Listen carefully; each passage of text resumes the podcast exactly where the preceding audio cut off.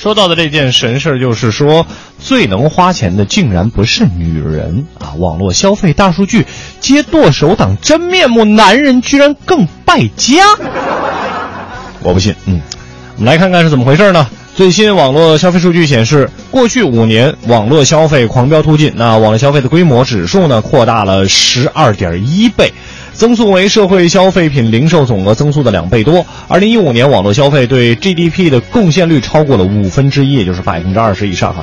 网上有“马云成功背后是千千万万女人”的这样的一个说法，意在强调女性剁手党更多。但从数据的分析结果呢，某种程度上能为女性证明啊，马云背后的男人其实是不输给女人的，他们剁起手来比女人更加的败家，而且更爱享受。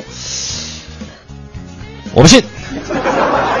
男性在文化办公、教育服务、医疗保健等发展型消费，以及体育娱乐用品、汽车类文化娱乐、航旅、餐饮等享受型消费上呢，都超过了女性。而女性在家庭使用较多的这个生存型消费方面的支出是比较高的。哦，明白了，就是说这个男人花钱在网上消费呢，都是为了自己找乐，而女人啊花钱都是为了这个家庭，是是想说这个道理是吧？我不知道这个数据是谁做的啊？我不知道这个所有全天下的男性能不能够认同啊？呃，我们来看这样的几个这个这个这个算是数据吧，不能是数据了，就是这样的一个评估啊。北京、上海和江苏的享受型网络消费水平，就像化妆品啊、金银珠宝啊、体育娱乐呀，呃，超过了生存型网络消费水平。就是食品、日用品等等啊，这是北京、上海和江苏。那从享受型网络消费水平指数来看呢，前五名依次是北京、上海、浙江、江苏，还有广东。排在最后五名的依次是贵州、河南、山西、宁夏和甘肃。这也就说明什么呢？经济越发达的省份，享受型消费水平越高，是因为我们，呃，因为压力越大，还是还还是怎么样呢？呃，还有就是过去五年，三四线城市的网络消费人数是不断的增加的。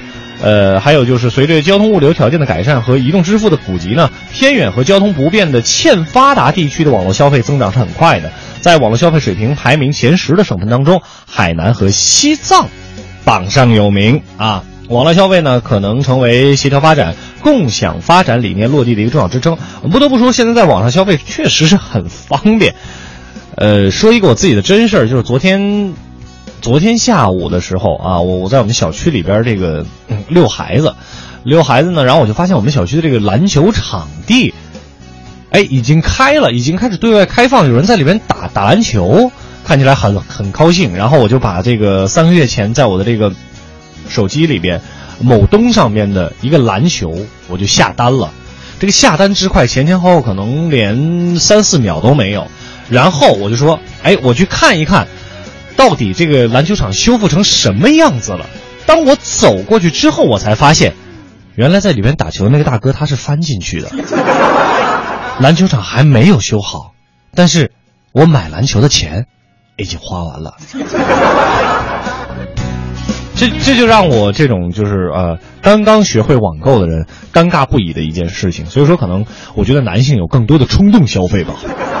还有就是，你不得不承认的一件事情，就是经常不是说男性他的这个购买能力更强或者怎么样，而是经常架不住家里边的或者身边的啊女朋友还有媳妇儿会说这样一句话：“你给人家买吗？”